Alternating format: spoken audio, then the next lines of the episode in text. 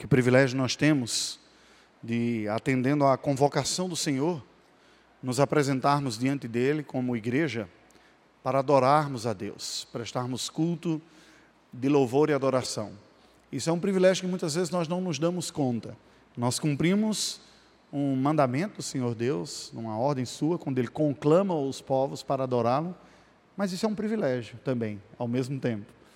Sermos aceitos pelo Senhor, termos a nossa vida e a nossa adoração aceitas em Cristo Jesus, nos reunirmos como, nos reunirmos como parte da igreja do Senhor aqui na terra para prestarmos culto de louvor e adoração a Deus, como uma parte da igreja do Senhor nesse campo setentrional, né, extremo norte do Brasil. Para mim é sempre uma alegria estar aqui com os irmãos e confesso que já estou na expectativa do, da próxima vez que, que vier. Já dei os meus recados aí. Ó. Da próxima vez eu não quero só ser preletor, não. Quero ter a oportunidade de conhecer um pouco daquilo que os irmãos estão fazendo aqui também. E podem ter certeza que, sinceramente, a imagem que eu levo da igreja de Roraima, a igreja que tem adorado aqui o Senhor, que tem buscado ser fiel na proclamação do Evangelho, e uma igreja que conta com a experiência e a presença de alguns missionários valiosos também, que no momento da minha vida me inspiraram. Em alguma conversa que nós tivemos, me ajudaram a perseverar um pouco mais adiante. Irmãos queridos, nesta conferência nós tivemos a, a oportunidade de explorar um pouco a base bíblica para a atuação missionária. Talvez até um pouco excessivamente, né? muitas informações foram trabalhadas, mas o nosso desejo foi apresentar uma visão geral para que nós compreendamos como entra a nossa tarefa no meio de tudo isso. Eu dizia na ocasião da abertura que um dos versículos que tem martelado bastante na minha mente e no meu coração é aquela exortação de Paulo que diz que ninguém pense de si além do que convém. É? São momentos que nós enfrentamos na vida e que Deus nos dá a graça de experimentarmos. Mas eu gostaria de começar a mensagem nesta noite fazendo uma recapitulação do que foi esse período e o momento que nós vivemos como um todo, como povo brasileiro. Eu me lembro quando no ano de 2012, foi o primeiro ano que eu já tinha deixado o pastorado, estava viajando o Brasil num período mais prolongado, não apenas três meses como agora, mas foi quase um ano inteiro, e rodando o Brasil de norte a sul. Nós respirávamos no Brasil uma espécie de euforia, é? um, é, havia um clima de prosperidade, um sentimento de que nós estávamos muito bem, estávamos ascendendo economicamente. E uma das coisas que eu falava às igrejas é: olha, Deus pode nos estar dando uma oportunidade para que, de fato, investamos mais. Ocorre que este período, desde a, aquele ano de 2012 para hoje, o cenário mudou completamente no Brasil, não é verdade? Acompanhando do lado de fora as notícias, parecia que a cada semana era um pouco pior do que estava acontecendo. Não apenas no cenário político, mas no cenário econômico, no cenário da saúde pública, algumas verdadeiras epidemias tomando conta do, do país, doenças acumuladas, e nós mas até que ponto as situações podem piorar e dificultar? Viajando agora um pouco pelo Brasil, tenho, tenho ouvido em vários lugares a dificuldade que muitas famílias têm enfrentado para manter a ordem do dia, da casa, especialmente lugares que dependem do comércio, do trabalho, parece que tudo está parado. Esses momentos de dificuldades, eles vêm sobre a vida de todos nós. E elas podem ser de diversas naturezas, não apenas econômica. Pode ser doença, pode ser uma tragédia que vem sobre a vida de alguém, a perda de um, de um ente querido, um diagnóstico de uma doença sem cura, a separação num casamento que ninguém imaginava que teria problemas e explode algumas notícias de infidelidade ou de tragédia. Casais que, quando vêm buscar um aconselhamento, já estão à beira do, das vias de fato de um prejudicar o outro, senão matar até, né? de tão intensas que são as lutas. E como nós lidamos com essas coisas? Eu queria que nós pensássemos nesta noite, e eu lhe convido para tanto, para abrir a palavra de Deus no Evangelho de Jesus Cristo, segundo escreveu Marcos. Você pode estar dizendo, mas nós estamos numa conferência missionária, vai falar de tragédia, de dificuldade. E o link que eu gostaria de fazer é exatamente que, ainda que não venha uma grande tragédia, a mudança nos coloca diante de uma realidade de provação, de dificuldades que nós enfrentamos. E é com este ponto que eu gostaria de abordar: como nós enfrentamos as tribulações da nossa vida. E falo isso como uma palavra que eu dirijo ao meu próprio coração também, daquilo que tenho aprendido da parte do Senhor nas provações que Deus me deu nessa primeira experiência, nesse primeiro ciclo no campo missionário. Ao servir um país de maioria islâmica, de uma estrutura um tanto quanto precária, enfrentando as dificuldades de choque cultural, linguístico, dificuldades de saúde, que o próprio país não oferecia tanta, tanta condição assim de tratar, na comunicação, tendo experimentado, é, vocês têm acompanhado as cartas, né? Um furto na nossa própria casa, e depois descobri que foi alguém, irmão na fé, que fez isso daí. É? E fatos sucessivos que diz que o Senhor está querendo no meio dessa história toda. Então, vamos acompanhar capítulo 4, versículos de 35 a 41, um episódio de provação, de luta, de tribulação. História bastante conhecida. Marcos 4, de 35 a 41. Naquele dia, sendo já tarde, disse-lhes Jesus: Passemos para outra margem. E eles, despedindo a multidão, o levaram assim como estava no barco, e outros barcos o seguiam. Ora, levantou-se grande temporal de vento, e as ondas se arremessavam contra o barco, de modo que o mesmo já estava a encher-se de água. E Jesus estava na polpa, dormindo sobre o travesseiro.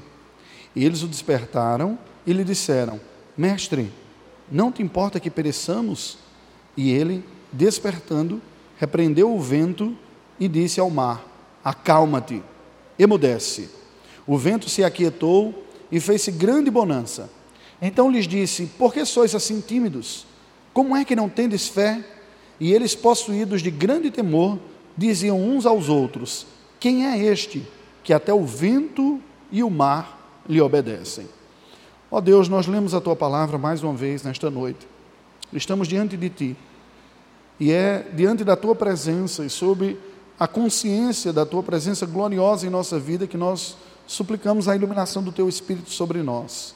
Fale-nos ao coração, por teu amor e misericórdia, em nome de Jesus. Amém. Meus irmãos, pelo desenrolar da liturgia, da programação do culto desta noite, nós contemplamos uma das cartas que possivelmente seja de todos os livros da Bíblia, aquilo que mais fala especificamente e claramente sobre Cristo Jesus, em sua glória, em sua manifestação. A carta de Paulo aos Colossenses. E aqui nós estamos com um episódio bíblico que narra um momento específico da vida de Cristo Jesus. Este que é o autor da glória, o Senhor de toda a história, o primogênito de toda a criação, o Filho de Deus eterno e glorioso que se humilhou e se fez gente para aqui na terra desenvolver o seu ministério indo até a morte de cruz, depois sua ressurreição e ascensão, retorno aos céus. Este nosso Senhor, bendito, soberano e glorioso, ao assumir a humanidade, experimenta a humanidade com toda a sua realidade, à exceção de conhecer o pecado nele mesmo. Como Paulo diz, ele, semelhante a nós pecadores, à exceção do próprio pecado, mas não livre de suas tentações. O Rei da Glória, o Deus Todo-Poderoso, conheceu as limitações, as fraquezas e as lutas que a carne humana lhe impuseram na sua condição humana. Nós vemos pelas palavras do Evangelho, particularmente no Evangelho segundo Marcos, um Senhor Jesus extremamente ativo, caminhando de um lado para outro, não apenas na região da Judéia, mas da Galileia e da Pérea, pregando a palavra de Deus, curando enfermos, exortando os discípulos, ensinando incansavelmente. Nós, quando acompanhamos a leitura de Marcos, quase que perdemos o fôlego. Ele liga uma narrativa a outra, dizendo logo em seguida, e então, e passou o Senhor a fazer, e esta foi a vida de Cristo, especificamente durante aqueles três anos em que ele desenvolveu o seu ministério físico, o seu ministério terreno aqui. A palavra de Deus nos apresenta aqui o Senhor Jesus, depois de mais um desses dias de ministério, de intensa luta, pregação, falando a palavra do Senhor. Ele então entra no barco, nos diz o texto dia, o texto sagrado, que já sendo tarde, ele fala aos seus discípulos, versículo 35. Vamos até a outra margem do lago, conhecido como Mar da Galileia, mas na verdade é um lago. É? Um lago de grandes dimensões, mas um lago porque ele é cercado de terra por todos os, os lados. E então nos diz o texto sagrado que ele despediu as multidões, os discípulos despediram as multidões, olha, nós estamos indo, entraram no barco assim e saíram como estava. Outros entraram em outros barcos também e o seguiam. O texto nos apresenta então que ao atravessar aquele mar, o mar da Galileia, um grande temporal de vento veio de repente sobre eles. A geografia da região da Galileia proporciona isso. Há uma depressão entre duas regiões montanhosas que tem o poder de canalizar ventos e que de uma hora para outra aquilo que parece estar tranquilo pode virar completamente e muda a situação, como ocorreu aqui, uma tempestade se formou. O texto sagrado nos diz então que eles estavam atravessando e aquela tempestade foi se tornando tão forte e a água começou a entrar dentro do barco e os discípulos começaram a se desesperar dizer: Olha, nós vamos perecer, o barco vai afundar aqui. Não estamos dando conta de tirar a água. Ela enche mais rapidamente do que a gente consegue tirar. E o Senhor Jesus, cansado como estava, permanecia dormindo na polpa do barco com a sua cabeça repousando em um travesseiro, como se nada estivesse acontecendo. Os discípulos então vão até Cristo Jesus e o despertam e dizem: Ó, oh, o senhor não se importa, nós estamos ao ponto de morrer aqui, vai mergulhar, vai naufragar, e o senhor está aí dormindo. É curioso que Jesus se vira para eles, desperta, ele repreende o vento, repreende o mar, como quem briga com uma criança ou com um animal doméstico, e faz-se calmaria novamente. Jesus então se vira para os seus discípulos e agora os repreende. Por que é que vocês são assim tão tímidos? Como é que vocês não têm fé? E a Bíblia termina a narrativa dizendo que eles, possuídos de grande temor, diziam uns aos outros: Quem é este que até o vento e o mar lhe obedecem? Meus irmãos queridos, esse texto nos apresenta a famosa passagem da tempestade no mar da Galileia. A tempestade teve como sua implicação aqui um teste e uma aprovação na vida daqueles discípulos que estavam com Cristo Jesus. Como as provações têm esse poder em nossa vida. E é sob essa ótica que eu gostaria que nós olhássemos a nossa própria vida, a nossa própria vida cristã e, quiçá, até a atuação nossa cristã nessa vida. Como nós reagimos diante das provações da nossa fé? Não precisa ser necessariamente uma tempestade física, não precisa ser uma tempestade na água. Conversando com o Eber e a Suzy, que nos hospedaram aí, ele falava das dificuldades dos missionários aviadores de asa de socorro, né? quando as nuvens se formam e você também pode enfrentar a tempestade agora no ar, não no mar. Não precisa ser necessariamente tempestades ligadas às forças da natureza, como elementos hostis e contrários que nos ameaçam a vida. Pode ser outras forças também da natureza, mas operando de forma desregulada, aparentemente, dentro de nós. Células que começam a se multiplicar e que não deveriam estar fazendo isso. E desarranjam o equilíbrio da nossa saúde, conhecido como câncer e que muda o diagnóstico. Nós enfrentamos um risco real de morte e não sabemos exatamente como lidar. Podem ser tribulações não oriundas das forças físicas da natureza, mas tribulações oriundas das forças das relações humanas, conflitos intensos. Como nós tivemos a oportunidade de conhecer pessoas que foram afetadas pela mais aguda experiência de conflito humano, que é a guerra. A guerra mais recente no continente europeu esteve na região dos Balcãs, onde nós estávamos. Inclusive a própria Albânia experimentando uma guerra civil há menos de 12 anos, há 15, menos de 15 anos atrás, há 12 anos atrás.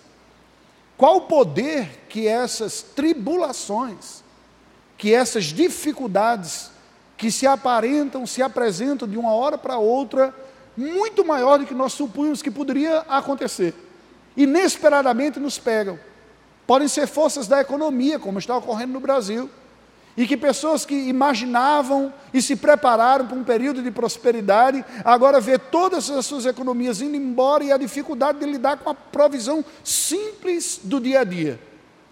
Qual o poder que essas tempestades, e me permita usar, e vou passar a usar o termo tempestade, como sinônimo aqui de tribulação e de provação em nossa vida. Qual o poder que as tempestades na nossa vida têm sobre nós? O primeiro sentimento que nós temos quando nós olhamos a tempestade é o sentimento de pequenez diante desse poder que se mostra muito maior do que nós. Eu me lembro quando visitei a minha irmã que mora no meio oeste americano. Nós passamos um, um período lá com ela, eu e a minha família, e ela saiu para um acampamento da igreja. Ela, o meu cunhado é pastor e eles trabalham com jovens e adolescentes na igreja. E ela disse: Olha, vocês ficam aqui em casa, a gente vai ser um acampamento uma semana toda, fica por aqui e o, o nosso nível de domínio da língua inglesa ainda era bem menor do que é hoje, que não é tão bom assim, mas era um pouco mais deficiente. E nós ficamos no meio oeste, região tradicionalmente conhecida de ser visitada por tornados, né? E ela contou umas histórias de um tornado que alguns uns três anos antes tinha passado naquela região e destruído uma vila e levado inclusive uma família relacionada a parentes de um dos pastores da igreja, que foi arrancado. Eles foram a pior cena que ela já viu na vida foi a cena pós um tornado. E nós ficamos lá. Um dia bastante quente no verão, no meio oeste americano, começou a se formar uma nuvem, e eu fiz, rapaz, eu vou ter a oportunidade de tomar um banho de chuva, coisa que eu fazia lá no interior do Nordeste, que há tempo eu não fazia, porque a chuva em São Paulo é mais fria, né? e aí nós fomos para fora, chamei os meninos, vamos tomar banho de chuva, começou aquela chuva gostosa, nós tomamos. E a chuva foi ficando mais forte e foi ficando mais forte. E foi esfriando. Aí eu disse: oh, esse negócio está um pouco estranho aqui. E na TV ligada aparecia uma advertência lá dizendo: warning, né. Eu olhava aquilo lá, eu não entendo nada disso, está um vermelho. Ah, mas americano é assim mesmo, ele sempre tem medo de uma tragédia e coisas desse tipo. E nós tomando banho lá, né? Daqui a pouco a água foi ficando mais fria, o vento foi ficando mais forte, começou a folhas de árvore começar a passar pela gente uns galinhos um pouco mais fortes. Não, eu acho que o negócio aqui está na hora da gente recolher. Aí eu fiz, olha, leva as crianças, mas me dá o shampoo, deixa eu aproveitar e terminar o banho aqui, né? Fiquei. Quando nós entramos, que trocamos de roupa, fechamos a porta, quando eu estava tirando o shampoo, aí eu ouço as sirenes da cidade tocando. Naquela hora eu tive a desconfiança que aquilo não era só uma chuva de verão. Não. eu não entendia nada da língua, mas de fato, vendo as notícias depois, a tempestade se intensificou a tal ponto que poderia a qualquer momento surgir um tornado naquela ocasião.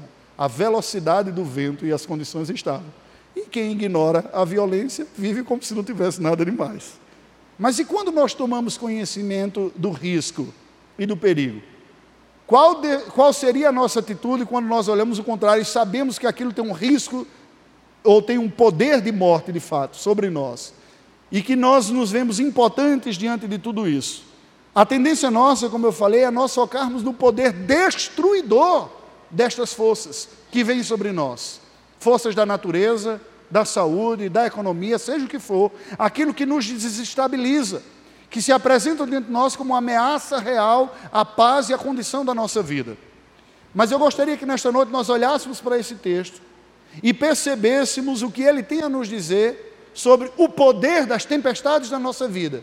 Mas um outro poder, um poder que Deus usa para a sua glória e para o nosso bem.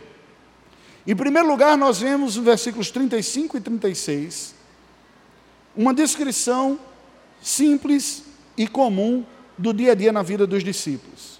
Veja que o texto está dizendo que naquele dia, sendo tarde, Jesus disse para os discípulos: Vamos para outra margem. Eles despediram a multidão, levaram, é, a, a Bíblia nos diz, despediram a multidão, o levaram assim como estava, Cristo e os discípulos entraram no barco e outros barcos o seguiam.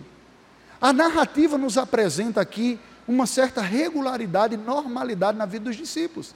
É como se nós estivéssemos simplesmente acompanhando o dia a dia na vida deles. Mais um dia, Cristo pregando, depois ele sai, se afasta da multidão, entra no barco com os discípulos e vai. Como muitas vezes nós esperamos que a rotina da nossa vida suceda.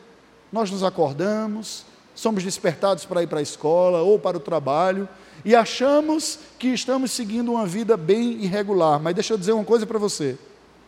No versículo 37 nos diz: ora, em contraste à descrição dos versículos anterior, anteriores, levantou-se grande temporal de vento e as ondas se arremessavam contra o barco, de modo que o mesmo já estava a encher-se de água.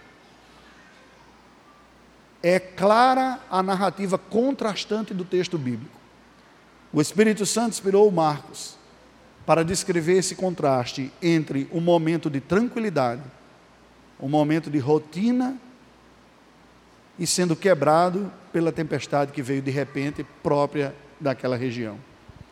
Isso me faz lembrar de que o primeiro poder que a tempestade na nossa vida tem é o poder de quebrar a nossa falsa segurança na normalidade.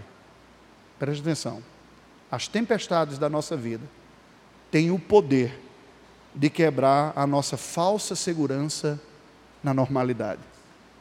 Nós nos, nos sentimos seguros quando a vida parece normal gera em nós uma aparente até confiança no cuidado de Deus como a criança que é cuidada e guardada quando tudo está bem. Nós carregamos conosco uma certa expectativa, se não explicitada verbalmente, mas implícita em nossa mente e em nosso coração, que se Deus está conosco, tudo irá muito bem.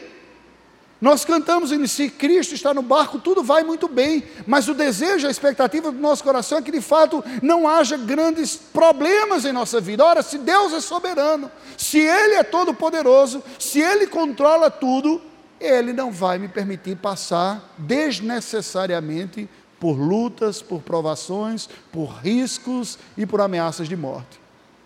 No entanto, nós podemos criar uma expectativa em torno de Deus que não é aquela que Ele mesmo apresenta em Sua palavra.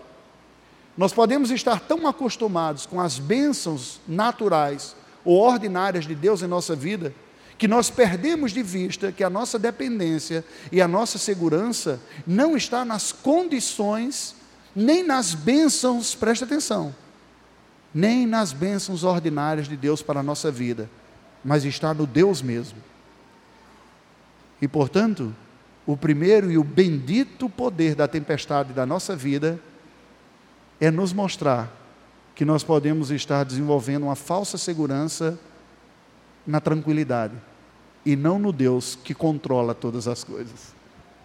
Quando nós olhamos para a vida dos discípulos aqui, nós percebemos exatamente isso. Eles estão um dia mais, Cristo no barco, vamos para lá, vamos atravessar o mar, ele entra, mas de repente, de uma hora para outra, o cenário muda. O céu que parecia de brigadeiro, aquele cenário que parecia tranquilo, mais um dia muda completamente. E aquela aquele mar da Galiléia, aquele pequeno lago, agora começa a ser visitado por uma tempestade, ventos poderosos, o barco começa a balançar e vai aumentando cada vez mais, o vento vai aumentando, as ondas vão aumentando, o o barco balança de forma perigosa, correndo o risco de naufragar, as águas começam a entrar, eles dizem: Olha, nós vamos morrer. E eles se desesperam. Cristo estava dentro do barco. No entanto, o medo, a sensação de abandono e de solidão, era uma denúncia e era um reflexo de que o sentimento de segurança dos discípulos não estava na confiança em que Deus é soberano sobre tudo, inclusive no meio da tempestade, mas estava depositado nas circunstâncias. Quantas vezes em nossa própria vida nós supostamente esperamos que o Deus da providência nos dê a tranquilidade? Quantas vezes nós não alimentamos uma expectativa que não é bíblica, de que sendo Deus soberano e bom, Ele guardará a nossa vida em paz.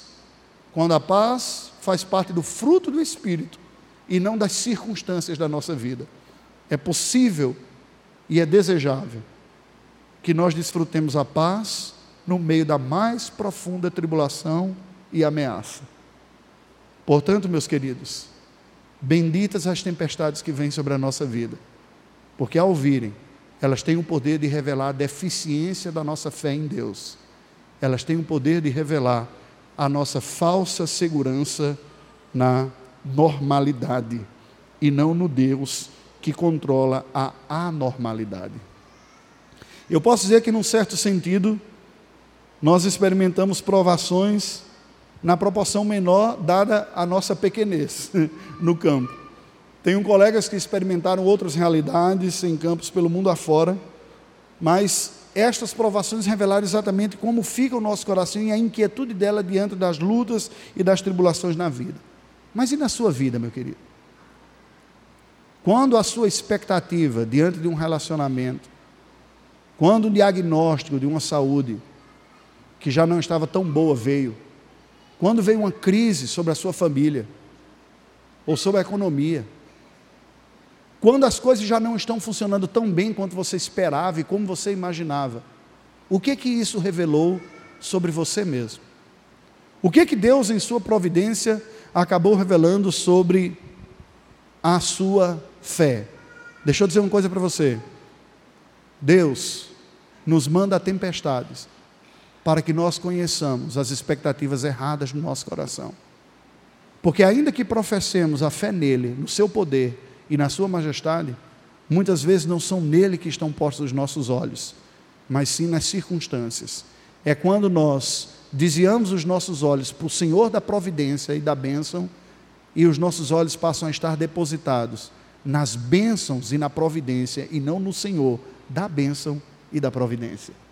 E nós só perceberemos isso se enfrentarmos tribulação em nossa vida. Portanto, a tribulação é uma bênção que vem da parte de Deus, porque ela revela para nós mesmos a nossa deficiência. Está alguma dificuldade de comunicação? Você me deu. A bateria está começando a falhar?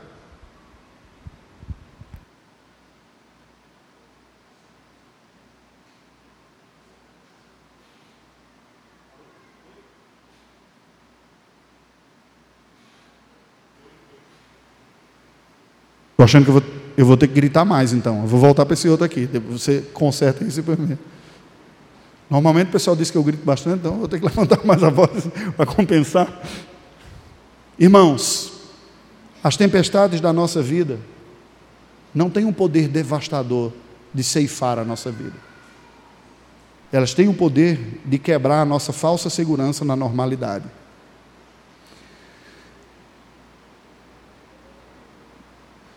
Sigamos com a leitura bíblica. O versículo 38 nos diz: E Jesus estava na popa, dormindo sobre o travesseiro. E eles o despertaram e lhe disseram: Mestre, não te importa que pereçamos? Imaginem a cena. O Filho de Deus eterno, a tempestade, o barco está a ponto de ir a pique, de naufragar, e ele está roncando na polpa lá, com a sua cabeça no travesseiro. Isso me lembra aquela ilustração do menino que estava num, num, trem e viajando e parecia que ele estava fora do controle e ele ficava brincando de um lado para o outro, o trem, e o pessoal, oh, você não está preocupado? Ele disse, não, não estou preocupado. por que você não está preocupado? Ele disse, porque eu conheço meu pai. Vocês podem pensar que está falando, eu conheço, eu sei a capacidade que ele tem de controlar. Ou uma outra história, um livro recente que eu li, um, um pastor norte-americano, que lá se tem um costume, se alguém tem o um título de doutorado, é chamado de doutor, mesmo sendo pastor, né? E aí os, os filhos dele brincando, um lança uma pedra, brincadeira de menino, né? Joga uma pedra, fere a testa do outro, começa a sangrar. E o menino ficou lá deitado, quieto. O irmão desesperado. Oh, meu irmão está morrendo. Chega dentro de casa gritando assim. A mãe sai desesperada, vendo aquele sangue e tudo mais. E ele disse: Você, por que você ficou tranquilo? Ele disse: Porque o meu pai é doutor. Ou seja, ele não vai deixar que nada aconteça, mas ele não era doutor médico, né? A expectativa, ainda que errada, trouxe consolo ao seu coração. e este é que é o ponto. Estes discípulos estão aqui, estão enfrentando essa tempestade, e eles chegam para Jesus e dizem: Oh, o senhor não está vendo o que está acontecendo? Não, nós estamos ao ponto de morrer. Não te importa que pereçamos, tu não te preocupas entre nós. Irmãos queridos, quando nós enfrentamos a luta, quando enfrentamos a tribulação, alguma força de resistência dentro de nós brota, uma espécie de espírito de ira e de indignação contra o próprio Deus onde questionamos a sua própria sabedoria, questionamos a sua bondade, questionamos o seu poder. Pois se Deus é sábio, Ele é bom, Ele é poderoso, eu não podia estar passando por esta provação na minha vida. Eu não deveria estar passando por esta tribulação. E nós somos lançados diante de uma provação profunda de nossa fé. Por que, que isso está acontecendo comigo? Senhor, tu não ouves a minha oração. Até quando enfrentarei essas dificuldades? E a nossa oração é semelhante à dos discípulos que dizemos: acorda, desperta, olha o que está acontecendo conosco. Vocês percebem quase que uma crítica velada a Cristo que diz: Senhor não está nem aí mesmo, né? Nós estamos ao ponto de morrer e o Senhor nada. Meus irmãos, as tempestades da nossa vida têm um poder de revelar a deficiência da nossa fé em Deus e na Sua palavra. E isso é bom. Você pode dizer, mas que absurdo, como é que você diz isso? Porque somente conscientes da fragilidade da nossa fé, nós podemos recorrer ao Autor da fé, pedindo perdão, força, graça e a Sua provisão sobre a nossa vida. Os discípulos vão até Cristo e o despertam. Eles estão atemorizados, estão achando que Jesus os abandonou. E mesmo estando ali dormindo, não ligam para o que está acontecendo. Eles questionam, eles não entendem direito o que está acontecendo. E aí eu me lembro que quando eu lia é, esta passagem, pelas primeiras vezes que li o Evangelho, confesso uma coisa para vocês. Ao ouvir a exortação de Cristo aos discípulos, eu, na minha pecaminosidade, petulância própria do orgulho do pecador, dizia, mas Jesus foi um pouco insensível né, com a dor dos, dos discípulos. Afinal de contas, o barco estava a ponto de naufragar. Na nossa cabeça, nada mais comum do que a pessoa ter um medinho, né? Você tá, enfrenta uma, uma turbulência no avião, né? ou você está lá numa, a ponto de, de, ir a pique, tem uma notícia e você. E quando eles vão dizer, ah, Jesus, tu não te importas, não há. Jesus se vira, ao invés de dizer, calma, queridos, eu estou com vocês, não se preocupem, como nós supunhamente achamos que talvez Deus deveria agir. Nós comparamos com a nossa paternidade caída, e vemos um filho quando chega preocupado, dizendo, ah, eu estou com medo do escuro. E você abraça o seu filho e diz, não tem nada no escuro, eu vou deixar uma luz mais calminha aqui. Venha cá, o papai está aqui com você, e você abraça e você consola. Mas como foi que Cristo reagiu a esta, este despertar dos discípulos? E não é porque ele estava dormindo e foi acordado, como algumas pessoas que se acordam no meio do cochilo, ninguém segura, né? Não foi uma alteração de comportamento de Cristo aí. Na verdade, foi um ato de fé que ele agiu. Cristo os exorta e diz: por que vocês são assim, tímidos e pessoas de pouca fé? Por quê? Versículo 35, dá uma olhada. Naquele dia, sendo já tarde, disse-lhes Jesus: Passemos para outra margem. Passemos para outra margem. Nós estamos entrando aqui e nós vamos até o outro lado. Ele está cansado e dorme. E vem a tempestade. E os discípulos têm medo de não chegar na outra margem. Irmãos, o que, que Deus disse para nós? No mundo tereis aflições, mas tende bom ânimo, eu venci o mundo todos os fios de cabelo de sua cabeça estão contados.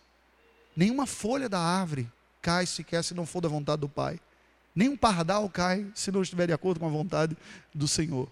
Nenhuma tribulação vem em nossa vida que não esteja debaixo do controle de Deus. Quando Moisés está liderando o povo durante aquela peregrinação no deserto, Deus diz através de Moisés: Eu levei vocês para o deserto para provar vocês, para testar vocês, para que vocês saibam o que ocorre no seu coração.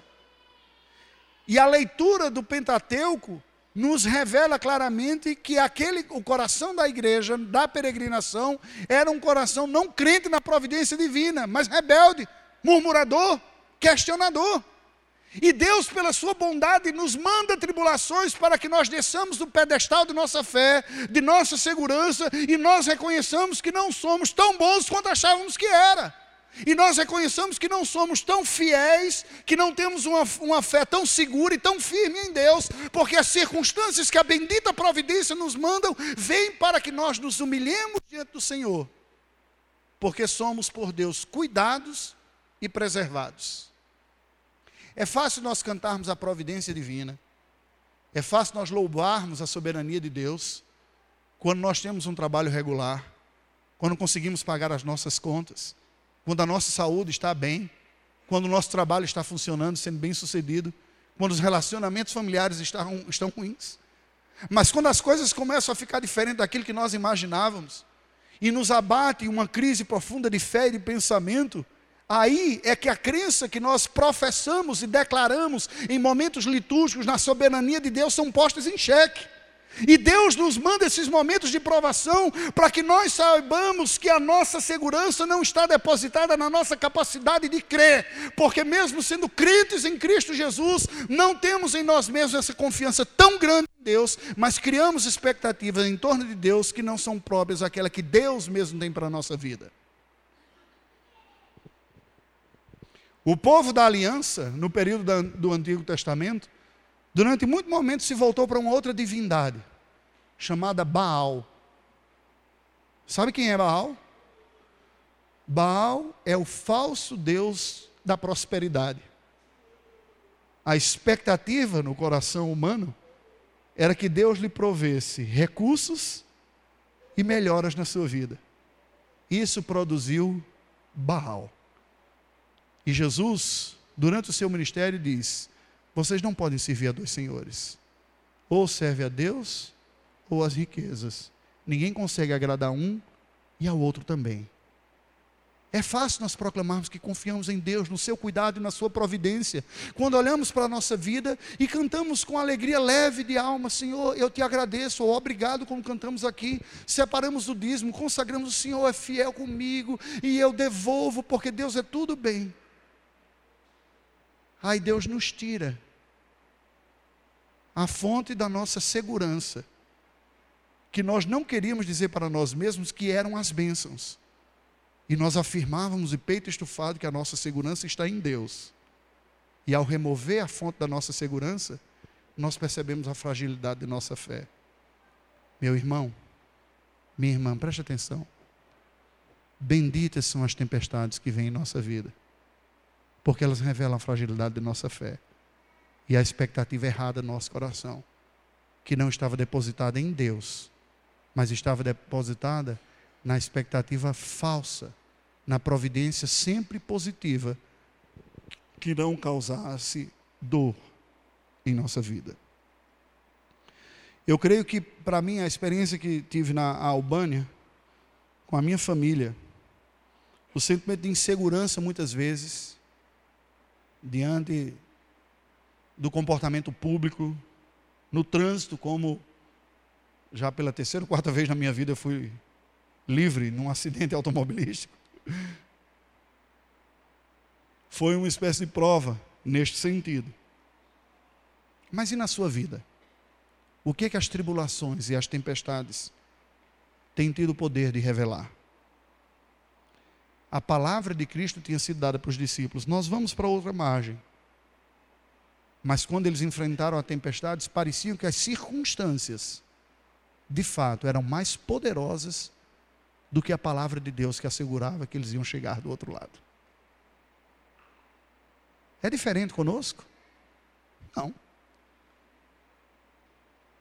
Nós confiamos e cremos e afirmamos crer no mesmo Senhor Jesus Cristo que diz: Eis que estou convosco todos os dias, até a consumação dos séculos. Nós afirmamos crer no mesmo Deus que diz que nós não seríamos tentados além da nossa força. A questão é que às vezes nós desenvolvemos sobre nós mesmos uma expectativa além, e Deus então nos prova para nos deixar humildes diante de Sua poderosa mão e dizer: você não depende das circunstâncias, você não depende da provisão do seu trabalho, do seu salário. Missionários, os seus patrões não são os seus mantenedores. Não tenho medo disso. Você não depende da saúde e está bem. E se ela for abalada, não significa que Deus lhe abandonou, esqueceu de você, não lhe ama ou não lhe quer bem. A questão é que nós criamos expectativas erradas e aumentamos essas expectativas. E eu penso que a igreja contemporânea, a maior dificuldade que nós temos é que nós aprendemos com o desenvolvimento da tecnologia e da medicina a amenizar o sofrimento e a dor na nossa vida. E a grande crise nossa está em lidar com a dor. Não é à toa que uma igreja meio esquisita por aí, um seita, ela tem como seu grande slogan pare de sofrer. E milhões vão atrás desse slogan. Porque a grande agonia do homem moderno é o sofrimento. No entanto, de uma forma curiosa e parece até antagônica ou irônica, o sofrimento tem sido, desde a queda no jardim até a volta de Cristo, uma das mais poderosas ferramentas que Deus usa para trazer o seu povo para junto de si. Porque no meio do sofrimento, da dor e da provação que nós conhecemos melhor o que está dentro do nosso próprio coração. Essas provas funcionam como a mão que pega o creme dental e apertam. E aí acaba revelando de fato o que está lá dentro. Nas condições normais, nunca teríamos percepção de que de fato nós tínhamos essas crises de fé. E nós não temos uma confiança no Deus da providência, mas nos recursos da providência, e não no próprio Deus da providência. E Deus, por nos amar, e nos querer próximo a Ele, dependentes dele, nos manda as tempestades. Só que Ele que manda a tempestade é aquele que acalma a tempestade. E nós podemos dizer: Bendita a tempestade que veio e me humilhou e me colocou diante do Senhor, porque aquele que envia a tempestade é aquele que se vira para ela e diz: Acalma, emudece, eu tenho o poder de mandar e tenho o poder de parar. Deus é o Deus que fere e é o Deus que cura. E esse processo de ferir e curar é o processo pastoral de Deus para trazer as suas ovelhas rebeldes para próximos de si. Ah, mas isso não cabe a mim, eu não sou essa pessoa rebelde. Eu tenho seguido ao Senhor. Os discípulos também pensavam isso. mas no meio da tempestade, ele chega lá e diz: O Senhor não se importa que a gente vai morrer, não? E Cristo, então, despertado, acalma a tempestade e os exorta. Por fim, as tempestades da nossa vida têm o poder de nos revelar melhor a glória de Deus. Versículo 39: Despertando, repreendeu o vento e o mar, dizendo: Acalma-te, emudece, e se fez uma grande bonança. Oh, o Deus que manda a tempestade é o Deus que acalma a tempestade. As tempestades da vida são as oportunidades que Deus nos dá, nos dá de estarmos mais próximos a Ele e dependemos mais dEle. E vemos a intervenção dEle calando a tempestade e acabando com ela. Este é o propósito final e pastoral de Deus com aprovação em nossa vida. Por isso que nos parece tão estranho a leitura de Tiago que distende por motivo de toda alegria o passar por várias provações porque elas terão ação completa e vão produzir em nós maior piedade, maior comunhão com Deus. Olhem para Jó, um homem que é apresentado na palavra do Senhor como justo, reto, íntegro diante de Deus, o melhor de testemunho na sua época, na região. E ele enfrenta uma profunda provação na sua fé. Ele perde os seus filhos, todos os seus bens, as propriedades que ele tinha, os animais, as posses. A sua esposa se vira para ele e diz: De que adianta essa sua fé? Amaldiçoa a Deus e morre. E ele diz: Você fala como uma louca. Se nós recebemos da parte de Deus tudo com gratidão, tudo de bom, não haveríamos de receber também as lutas. O Senhor deu, o Senhor tomou, bendito seja o nome do Senhor. Mas isso não livrou Jó das perguntas intrigantes que nós fazemos nos momentos mais agudos de nossa vida. Senhor, por que isso está acontecendo comigo? Senhor, o que aconteceu? E enfrentando dificuldades, ouvindo falsas acusações da parte de outras pessoas. A Bíblia termina de uma forma, o livro de Jó de uma forma fantástica. Jó intercede pelos seus amigos, e ele diz: Bem sei que tudo podes, e nenhum dos teus planos podem ser frustrados. Antes eu te conhecia só de ouvir falar, mas agora os meus olhos te veem. Bendita tempestade, porque nos põe aos pés do Senhor e nos faz testemunhar o poder daquele que, ao enviar, tem o poder de acabar com a tempestade também. A luta e a prova da sua vida tem um propósito e terá um fim. Eu não sei qual é o fim, eu não sei qual é o prazo, mas terá o um fim, passará. Eu me lembro quando pastoreava a igreja de Suzano, teve um ano que várias pessoas enfrentaram lutas diversas, problemas de saúde, problemas de relacionamentos na família. E eu decidi expor a primeira carta de Pedro, que fala muito sobre tribulação. E quando lia, Pedro diz o seguinte: Irmãos, não se espanteis de que o passar por várias provações e lutas, porque pelo mundo afora outros irmãos têm passado pelas mesmas dificuldades. Mas tudo isso vai acabar quando o Senhor da glória voltar. Aí eu li aqui e falei, que consolo danado é esse aqui? Como é que eu vou consolar outra pessoa dizendo, ah, vai acabar quando Cristo voltar? Ah, você está dizendo que até o final da vida isso é consolo?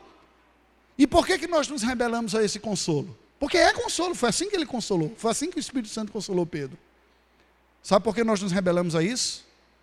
Porque a nossa pátria está por demasiado arraigada a esta terra presente e caída.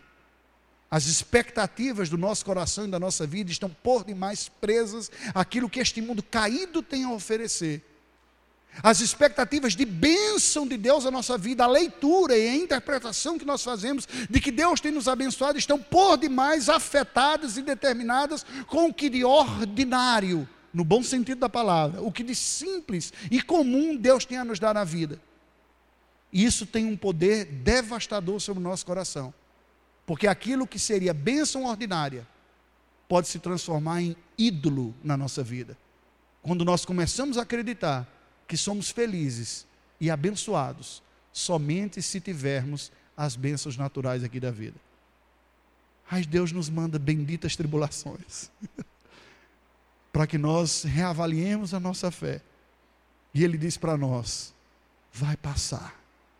Tem um propósito terapêutico toda essa luta e esse sofrimento vai passar. E nós estaremos para sempre com o Senhor na glória. Pode não ser hoje, pode não ser amanhã, pode não ser na semana que vem, e pode nem ser nesta vida, mas vai passar. Isso deve consolar o nosso coração, porque o fim da tribulação tem um propósito de manifestar a própria glória de Deus e a sua revelação. No versículo 41, depois que o Senhor Jesus acalma a tempestade, como quem briga com a criança ou com um animal doméstico, e exorta os discípulos, eles respondem, nos diz o texto sagrado, possuídos de grande temor, diziam uns aos outros: Quem é este que até o vento e o mar lhe obedecem? Não foi outra coisa, não foi a bonança do mar, não foi o pão multiplicado propriamente nesta ocasião. Não foi a cura da doença que gerou a adoração e um conhecimento mais profundo de Deus, mas foi a tempestade. Foi a tempestade na vida ter enfrentado e ver Cristo acalmando a tempestade, demonstrando profundo e total controle sobre as circunstâncias da vida, que levaram os seus discípulos a entender um pouco melhor e verem um pouco mais da glória daquele com quem convive. E este é o poder mais extraordinário das tempestades em nossa vida. Nos revelar a glória de Deus que tem sob o seu comando e o seu controle toda a circunstância da nossa vida e toda a dificuldade que nós enfrentamos. Meus irmãos, eu posso dizer para você, eu compartilhava, não sei com quem, se falei com o pastor Alfredo. As lutas mais intensas da minha vida, eu as experimentei depois que eu decidi entrar nesse negócio de campo missionário. Aí alguém pode dizer, vote, né? Eu costumo dizer que algumas pessoas vão para o campo missionário por uma convicção, um idealismo muito grande, outros porque são assim meio inconsequentes, né? E um terceiro porque são cabeça dura, são, são.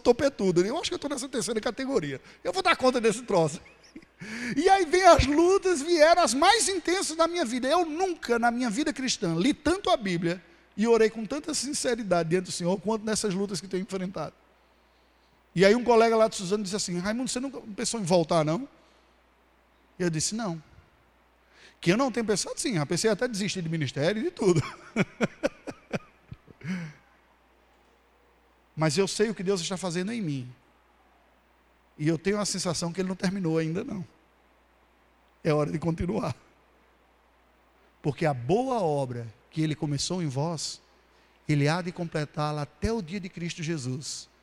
E Ele usará as tempestades na sua vida para completar a obra que Ele está fazendo em você. E por isso nós podemos dizer: Bendita tempestade que está revelando o poder de Deus e a sua providência em cuidar de nós. Meu irmão, minha irmã, eu não sei quais as lutas que você tem enfrentado na sua vida, mas eu sei que Deus é soberano sobre elas. Eu não sei como você tem reagido. Possivelmente você tenha tido crises de fé, de confiança em Deus. Possivelmente você tenha se sentido desamparado, abandonado pelo Senhor. Possivelmente você tenha a sensação que Deus não está ouvindo as suas orações, de que Deus tenha esquecido você. Possivelmente você possa imaginar que Deus tem algumas pessoas prediletas entre os seus filhos e você não está entre elas. Mas eu quero dizer uma coisa para você: certamente Deus está chamando tudo isso e está mandando tudo isso na sua vida para que você coloque a sua fé e a sua confiança no lugar errado, no lugar certo, não mais no lugar errado. Para que você não mais confie na bênção de Deus, mas no Deus que abençoa. Para que você não crie as expectativas de satisfação na sua vida naquilo que é fruto das mãos de Deus, mas no próprio Deus que em suas mãos tem a sua vida e que vai usar o mal e a dificuldade e a tribulação para frutificar a graça do Espírito na sua própria vida. E nesta noite Deus te chama a vir a Ele. Não somos heróis da fé. Não, só, não será a segurança e a capacidade da nossa capa de crer ou de perseverar que nos deixará preparados até aquele dia. Mas é a capacidade de Deus de forjar o caráter do seu filho em nós, ainda que para isso ele use a tempestade. Curve a sua cabeça, vamos orar ao Senhor. Deus de divina graça e de toda providência. Deus que proveu o pão diário, o pão nosso de cada dia, que nos deste hoje.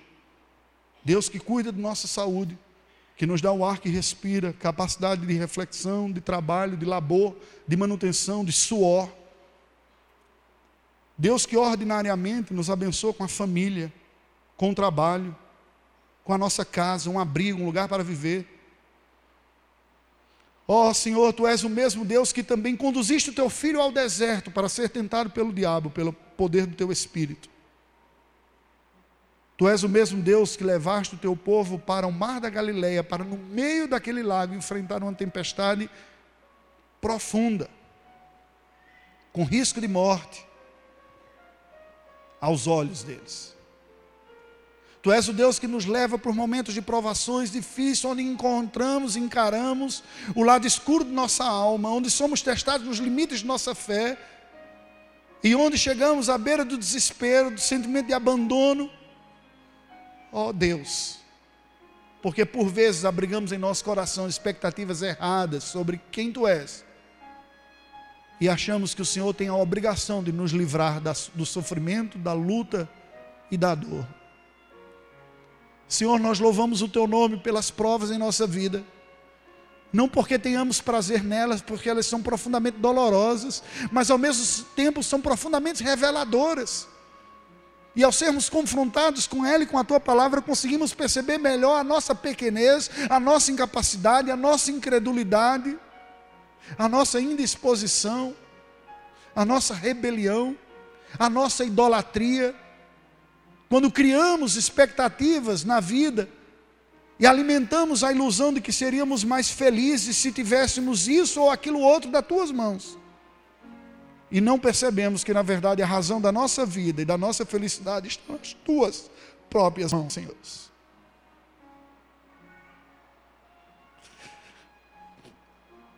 É a tua presença que faz a diferença na nossa vida. E nesta noite eu quero orar como Moisés orou naquele momento, Senhor, como saberão os povos de que tu estás comigo, de que tu, tu estás conosco, que diferença há entre nós que somos o teu povo, dos outros povos, povos da terra, senão a tua companhia conosco, Senhor. É esta a diferença da nossa vida. É a tua companhia a providência suficiente para o que precisamos. Ó oh, Deus nos perdoe quando criamos a expectativa de que encontraríamos satisfação maior em qualquer outra coisa que não fosse Senhor em nossa vida. Pusemos essa esperança e essa confiança no trabalho e nos recursos que vêm do patrão humano. Pusemos essa expectativa numa saúde com as taxas de colesterol e todas as outras estando sob controle. Criamos a ilusão de que uma família perfeita, funcionando direitinho, seria a razão de orgulho e satisfação na vida. E o Senhor decretou provações em nossa vida, para que esses ídolos fossem destronados no nosso próprio coração. Por isso nós nos rendemos a Ti em arrependimento, dizendo: nos perdoe quando voltamos as costas contra o Senhor e abrigamos em nosso coração fé, esperança, expectativa em outra coisa que não fosse o Senhor.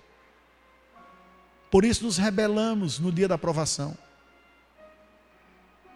Praguejamos, murmuramos, reclamamos, maldizemos, porque perdemos de vista a tua boa mão e a tua boa companhia em nossa vida. Ó oh, Emanuel, Deus conosco nos ajude a celebrarmos a maior riqueza de todas e restaure em nós a convicção de que é a tua presença tudo o que necessitamos. Eu peço isso pela vida de cada um de nós que aqui está nesta noite, pela minha própria vida e da minha família, em nome de Jesus. Amém.